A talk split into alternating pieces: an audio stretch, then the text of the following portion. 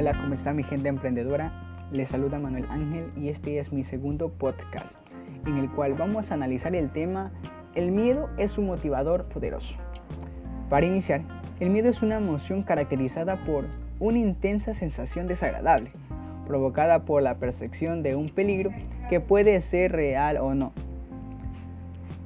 Esto lo podemos ver relacionado en, en el ámbito deportivo, por ejemplo, en los atletas cuando compiten contra sus peores enemigos, que en realidad no son sus rivales, sino ellos mismos.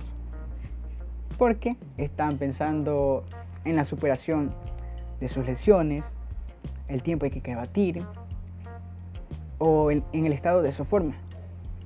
Y siempre los deportistas tienen miedo hasta que den el primer disparo para iniciar la carrera, porque toda la responsabilidad recae sobre él.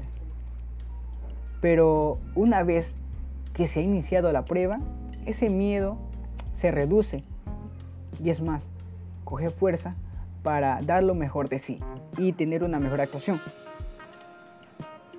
Este miedo puede ser un elemento paralizador, pero también un factor altamente motivador.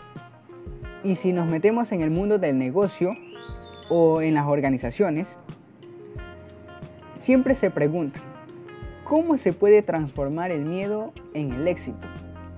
Y hay quienes sostienen que el miedo es algo negativo, porque ha pasado que en las organizaciones frena la creatividad, la alegría de trabajar, la colaboración entre otras personas, el compromiso en la organización, la iniciativa personal, entre otras.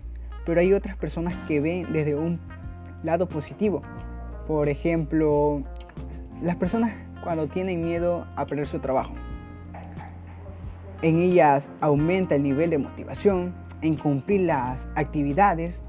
Eh, también se vuelven una persona más organizada para crear una buena impresión. Y con esto me despido. Con una frase de Nelson Mandela. El hombre valiente no es el que no siente miedo, sino aquel que conquista ese miedo. Es valiente quien corre riesgo, aunque gane o pierdas. El hecho de haberte motivado a cumplir tus sueños te hace una persona victoriosa. Además, el hecho de equivocarse no es una pérdida si logras aprender algo de ello. Y al final, cada paso que das, incluso aquello en falso, te llevarán a donde quieres llegar. Gracias.